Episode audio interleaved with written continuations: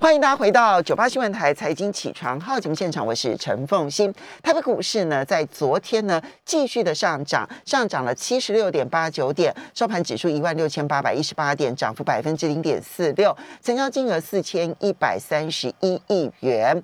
那么，不过 OTC 呢，反而是由涨转跌。好，昨天是由红翻黑，最后呢下跌了零点四七点，收盘指数是二零五点六一点，跌幅百分之零点二三，成交金额八百六十一亿元。我们今天呢在现场的是证券分析师翁伟杰，也非常欢迎 YouTube 的朋友们一起来收看直播。哇，这个魁为三个月的时间哈，三个多月呢啊，嗯，终于可以这个伟杰来到了我们录音室的现 场，那所以所以喜欢伟杰的朋友们也非常欢迎在 YouTube 上面就可以看到伟杰本人了。你的口罩非常可爱，这样子，小疫情时代的这个时尚的。好来，这个我们我们来看一下台北股市，最近其实外资还是买超，好的。那么不过呢，台北股市继续的反弹上涨，昨天站到了一万六千八百点之上，对，而且是站到了十日线之上，对，看起来是想要有机会往月线、季线来攻击，有机会吗？好。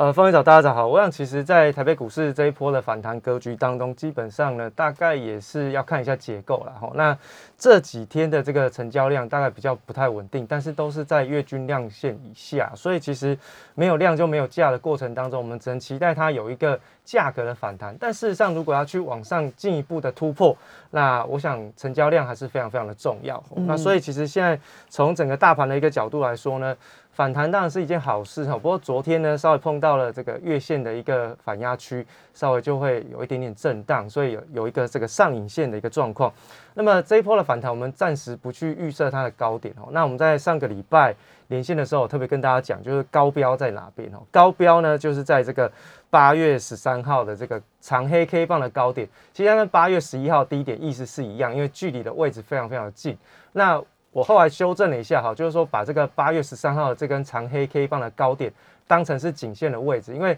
长黑 K 棒高点的突破，其实在技术面上更有意义哦，所以我们就稍微把时间稍微修正一下下。从八月十三号的，对，八月十三号的高点，好，长黑 K 棒的高点，那高点就是一万七千两百一十六点，对对，我们就用一万七千两百点来看待，好，所以反弹的高标是一七二零零，对，那这个地方就是我们之前讲过，在颈线的位置，哈，只要能够站上去，就能够酝酿出一波这个破线反，就再挑战一次这个前坡高点一八零三四，哈，那这个是比较高标的部分，那低标呢，就至少是要。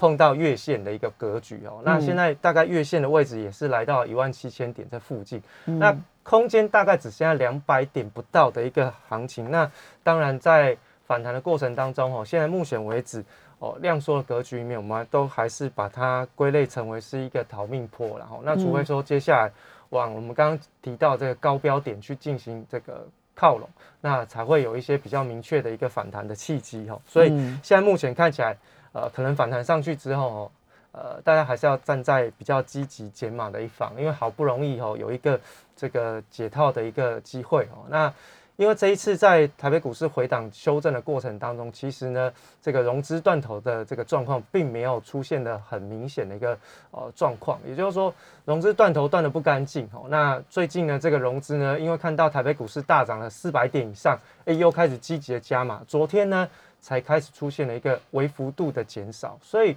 对于筹码面来说，吼，它其实浮额清洗的不够干净，所以接下来台北股市它在反弹的行情上面，相对就会比较崎岖一点点哦。那成交量的部分可能会还是会一直都维持在大概四千亿左右哈，可能没有办法去突破啊这个月均量的一个水平哦。所以其实，在台北股市的看法上面，我们在反弹过后，其实还是相对比较保守一些些。那另外呢，从成交量的角度吼，外资这种一天买一天卖吼，大家还是要稍微去配合一下它的这个期货部位去进行观察。你会很明显的观察到一件事情，就是当外资在卖现货的时候，它通常空单会加码。嗯，哦，那它减码空单的时候，通常它的现货会加码。好，就是这种相反的一个操作。那其实部位都这什么意思啊？就我期我期货做多的时候，我现货就卖超。我期货期货减码相对偏空的时候，我这边就买超。对，一边多一边空。对，我们用现货站在现货的角度来看，如果他在卖现货的时候，他空单一定是减，一定是稍微加码。为什么？因为他怕指数会下跌，所以呢，他空单会加码做避险。那如果他在减码现货的时候，哎，我的风险下降，那我当然也不需要那么多的空单，那我空单就会做减码。哦，所以其实呢，大家会这样子看的原因，是因为就哎，好像没什么方向。但事实上，长期以来这一年多以来的行情，外资其实没有真正的看好过台北股市。因为我们特别有跟大家讲过，当他看好台北股市的时候，他可以一开仓就是净多单三万口以上，对，或者甚至来到五万口。可是最近这一年以来的这个行情，其实很明显看到，哎，净多单开口，根根本没有所谓的净多单，就直接就是开净空单。两万口左右，或者是两万七千口，甚至还有一开仓就三万五千口的一个状况，所以这个是外资在操作的时候要特别留意，就不要只是看着外资的现货，然后我们就来决定说外资的方向到底是看多或看空。哦，配合期货来看，就你才能够知道说，哎，其实外资根本没有所谓的看多或看空的问题，因为它一直不断的在进行结构的调整啊，进入到一个比较平衡的状态。好，那另外融资的部分昨天是小减了十七亿，然后那呃，我们还是特别提到融资断头压力没出现之前，哦，这个大概呃不太会有比较明确的一个筹码清洗的状况。那这一波回到最低点哦，这个八月二十号这一天。呃，融资的这个维持率大概只回到这个百分之一百五十哦，通常这一百三以下才会面临到融资断头的压力。所以为什么一直会提醒大家说，其实融资清洗幅额不够？嗯，原因是因为它只来到一百五附近而已嘛。那一百三以下才会出现这种呃恐慌式的压盘哦。那所以我们才会说，其实筹码面也没有进行一波大换手的状态。那都会影响到台北股市这一波的反弹行情，应该是会属于震荡的一个局势比较居多啦。嗯，对，这样听起来，刚刚先提到说，你刚刚有了一个词出现这样子，他说先以逃命坡来看待，对，没错，没错，先以逃，先这样子，先这样看待。那么如果站稳到一万七千两百点之上的时候。那这个时候它就是一个回攻坡，对对对对，没错。那就那就那就要真的正式的转多，那这也就意味着你可能建议在一万七千点之上到一万七千两百点，可能是减码为主喽。对，就变成说要看个股的状况。对，如果这一波反弹上去，因为我们看到有很多比较重要的个股，其实这一波反弹上去。呃，已经回到月线之上了，所以已经强过大盘，那当然就没有什么太大的问题。甚至呢，在这一波回档的过程当中，哎，有大部分呢是呃，大部分是在这个多头的格局，并没有出现明显的回档，所以这个个股的部分就会有一点点差异。所以在反弹到这个颈线的附近的时候，其实呢，还是会有一些些不同的一个操作策略，就要看个股。嗯，对，好，所以呢，刚刚先就大盘的部分，刚刚提到了外资的动态，你如果搭配了期货市场来看待的话，你就很清楚的知道，不管它买超或卖超，没有正式的转多过。嗯，好，我不敢讲说它一路空，但至少没有正式转多过。好，这所以你它很难成为拉抬的助力。嗯，然后呢？符合又清洗的不够干净，这个使得呢上档之后呢可能会有层层的卖压。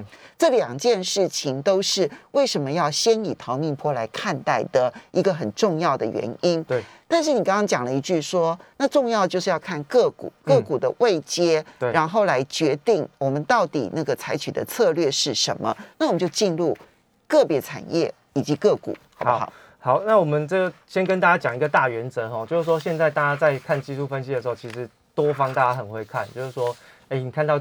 均线哦出现这个多头排列，然后回撤，比如说我们呃在节目当中一直跟大家提醒，哎，月均线的支撑很重要，当月均线是上扬，然后它量缩回撤，月均线没有跌破的时候，哎，其实都是多方看待，但反过来也是一样哦，现在的。台北股市的月均线其实是下弯，季线也是下弯，那呈现了一个死亡交叉的一个状况。那至少告诉我们一件事情：台北股市在。季线还没有翻阳之前，它是一个中空的格局，对不对？嗯。好，那所以反弹上去之后，一碰到季线，那基本上就是一个反压区。所以上八月上旬的时候就已经提醒大家说，那个月线下弯，然后呢季跟季线随时可能会死亡交叉，这件事情是要注意。没错哈。那所以其实反弹上去之后呢，哎，碰到月线不过。那是不是代表其实月线的压力很重？所以在这边，如果它能够碰到月线没过，那其实就是站在卖方，因为多方是反过来看，哎，回撤月线支撑没跌破是买方，那反过来呢？那反弹到月线的反压，哎，没有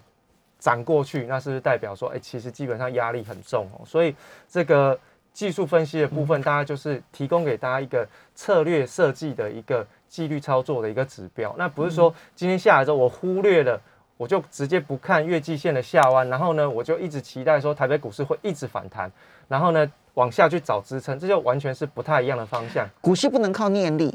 对，哦，那因为过去市场上，它大家太习惯就是一个市场上的共识，当市场上共识凝聚凝聚的够力的时候，哎，它就会出现一些比较不一样的变化。可是呢，现在不一样，为什么？因为现在的钱变很少，从过去的六千亿现在变到三千亿、四千亿而已，哦，所以其实凝聚那个共识的能力会减弱。那所以呢，大家还是不能够忽略趋势的一个发展。那变成说，我现在在中空的一个格局里面下跌，一直不断的找支撑，寻求到底哪里？半年线有支撑吗？年线有支撑吗？可是这是不对的方向，因为我们常常说，下跌是看压力不看支撑，上涨是看支撑不找压力。哦，所以这个大家如果能够把这这两句话能够记在心里面，就会知道说，其实现在为什么我们会一直定义说它其实先看成是一个逃命坡，原因在这边哈。嗯，好，那产业的部分呢，我们就简单跟大家讲，就是电子股现在在主流类股的部分哦，这个会相对比较偏弱势，半导体最近的一个表现其实是相对比较呃分歧一些些哈。那望其实在这个半导体产业当中，最近有一个新闻哈，它特别提到，现在目前的半导体的库存水位是创下了历史的新高，当然它是统计到六月底了哈，那我相信到目前为止，如果你再去看，应该还是持续的创下历史新高，它是来到了六百四十七亿的美元哦，哈，统计到六月底，那同样的，如果我们再回去看一下这个库存天数，那也是大概在九十天这附近，过去的半导体的平均库存水位。大概是六十到六十五天哦，以上就已经算偏多了。那现在已经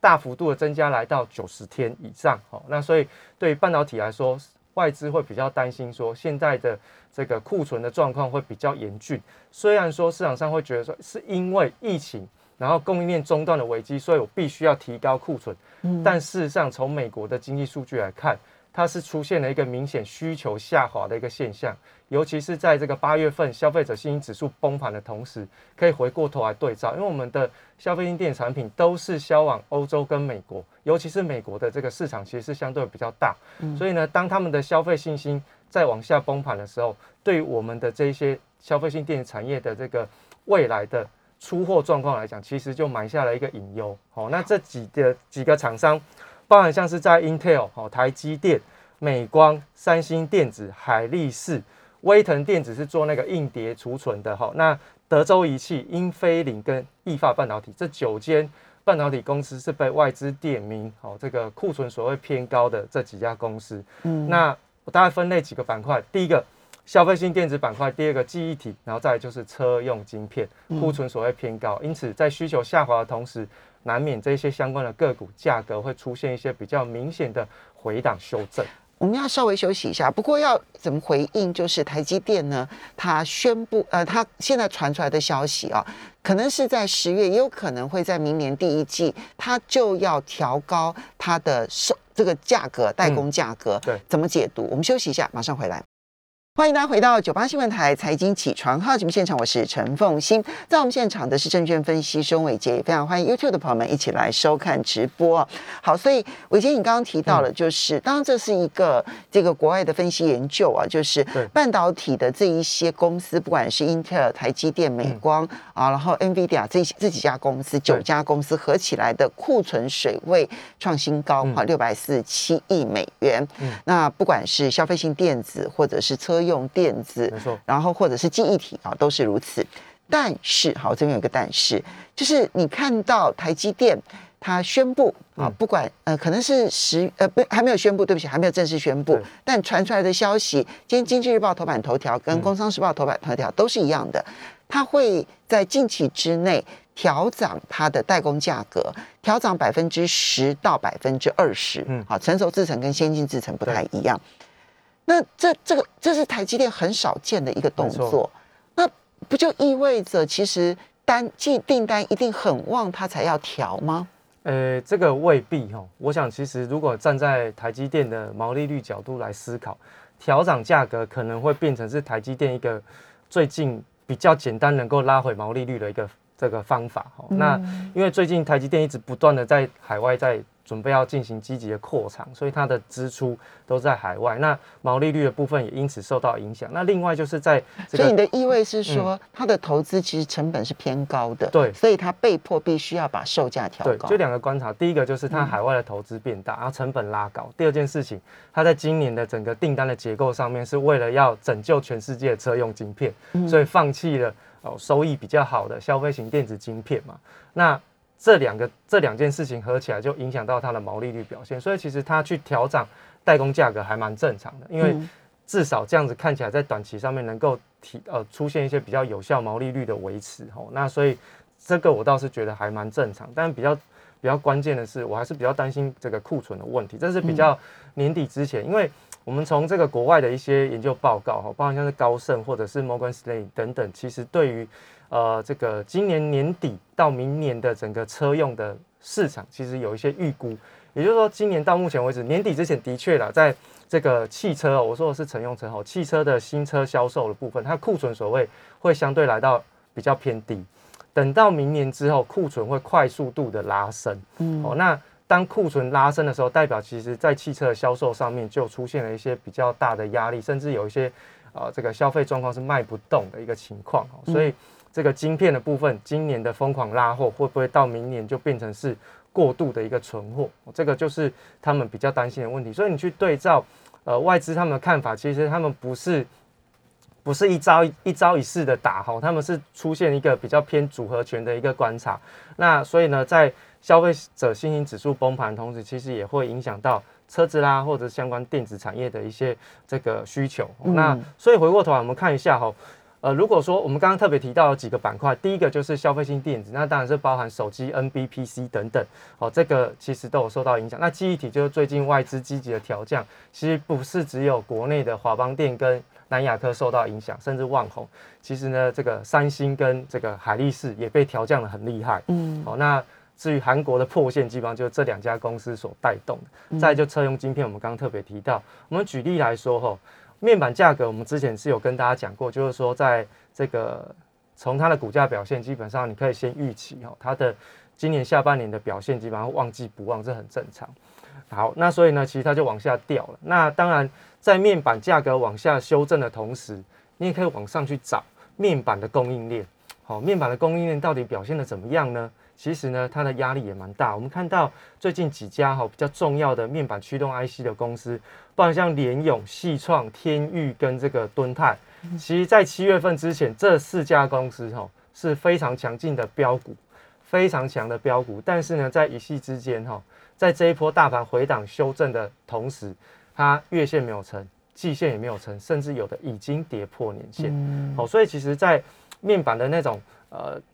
价格调降，然后需求下滑的过程当中，它的这个呃影响性，它是会有时间的递延效果。所以，当你看到面板价格已经跌到年线附近的时候，哎，反推去看一下整个上游的一些供应链的状况。不然像是联咏，其实它最近还看到外资昨天才调降目标价，但在上个礼拜之前，他们甚至看好联咏有挑战四位数的一个实力。好，所以但是昨天呢是长黑回撤年线，那现在上去呢，月季线反压非常非常的重。那细创的部分呢，跌破了季线，月线的反压也是一样，非常的重。那天域呢，哦，回撤年线，月季线死亡交叉，那月季线以上，哦，反压就非常的沉重。另外，敦泰跌破月季线，哦，那反压重，回撤这个年线附近的一个支撑。所以其实回过头来，我们从面板当做一个举例，就代代表说，当需求下滑的时候，其实过去的这种 overbooking，因为在今年的上半年，面板一直说。缺料，所以导致于我们的整个面板价格在推升，因为缺料没办法做面板，所以没办法出给客户，那就疯狂的叫晶片。那疯狂叫晶片，overbooking 发酵完了之后，其实不止影响到面板的未来的走势，其实连晶片的相关的供应链也受到了非常大的影响。所以伟杰，你刚刚提的其实是一个观察点，就是当我们看到一个产业，像比如说以面板来讲，对，当你看到面板的报价已经开始往下跌，已经是。呃，旺季不旺，然后你看它股价一直往下修正的时候，嗯，这个时候它的上游不会好，对不对？不好，所以这时候你看到任何报告说，哎呀，上游如何的好啊，然后要怎么样子的价格要偏高，他说这是错的。就你看到它的相关产业面板这样跌，驱动 IC 不会好，对不对？好，同样的道理就是，你可能嗯、呃观察的是 PC，可能嗯观察的是手机，对，然后你就看到的是终端的这一个产品，嗯，它的卖的好跟不好，对，最终一定反映在它的上游。这对时候呢，你你你对于上游这件事情，可能你就必须保持着一个，这因为这是同样，就是当嗯它卖的超好的时候，对，你赶快去布局上游，对一定是 OK 的没。错，但它卖的不好的时候，那你的上游千万不要留恋。对，这都同样的道理。对，因为我们的供应链基本上都是看量，所以为什么在上个礼拜我们特别举苹果为例，所以我们认为说它的售价是为了要去弥补那个销量的下滑这件事情。那因为我们都是代工厂或者是零组件的供应链，所以量是非常重要，没有嗯量基本上你也不太会有业绩这个是在电子的部分。电子电子的部分有让你觉得还算 OK 的吗？就是你刚刚讲的，如果没有办法站上月线，其实就偏空。对，那有真的已经站上月线，看起来产业面是 OK 的吗？好望其实哦，通常这些比较强势的个股都是有投信在布局哈，包括像是 PCB 的部分，他们还是比较整齐的去押宝 PCB 然后那嗯包含像是这个金相电的部分，它已经站回到月线，那就看一下八月二十四号大量的低点哦。那台台骏的部分哦，可能要稍微观察一下，因为它押宝很久了，从六月中押宝到现在，可是都没有涨哦，那可能会啊、已经跌破了六月二十三号的那个长红 K 棒的起涨区。所以呢，台骏这一家这个投信的押宝可能会失败哈，这个是要大家特别提醒大家，因为不是说一家公司投信长期认养，它的股价就一定会反应。嗯这个因为它是跟苹果供应链有关哈。哦好，所以对这个也是一个重要的教训，嗯就是说，如果说今天投信押投信押宝，当然成功几率会稍微高一点，对，没错。但不是百分之百。嗯，万一投信押宝失败，它杀出来的时候，你也要小心。没错。嗯，对，那另外就是在 ABF 窄板哈，这个紧缩的部分站回到月线，好看一下八月二十四号大量低点。那星星的部分是月线下弯，它应该最强势，我个人估计它应该是这个横盘震荡整理就是最强的哈。嗯，那南电的部分是月季线都呃在月季线以下的一个股价，那高档都是有反压，所以其实就算投信它的筹码没松动，股价表现仍然有价格回档修正的一个压力的。嗯，那另外呢，在电子股之外呢，我们还是跟大家讲一下最近比较夯的，就是在散装航运。嗯，那散装航运呢，我们看到 B D I 指数一直不断的创下波段新高，就把过去 P D I 指数的几波高点哦抓出来，大家可以去做对照。B D I 指数在创高的同时，五月二十一号的高点、六月二十九号的高点、八月十二号的高点跟八月二十三号的高点，都是这几天去创下高点哦。那可是大家去对照一下，国内现在非常热门的散装航运，其实很多个股基本上都没有跟上现在创下波段新高的行情，哦、所以其实大家特别留意，我个人就判断说它是一个这个市场的共识使然啊，资金效应去做推升，而不是真正的一个基本面的行情。你你的这意思是说，B D I 的破新高不一定是真实的。你对它，它可能它的报价的创新，但是散装行业是这样，散装行业都是签合约为主，所以它如果今年没有换约的话，基本上它吃不到报价上涨的这个空间的。嗯，这要看它到底是是不是合约制或者不是，因对为有一两家不是，有一有有几家是签，合约的。些是浮动性的费率。好，那嗯嗯，时间的关系，其实货柜三雄是已经站上月线了，对，这个就可以观察了吗？对，那就看一下七月十四号的压力区。好的，我们要非常谢谢伟杰，也要非常谢谢大家。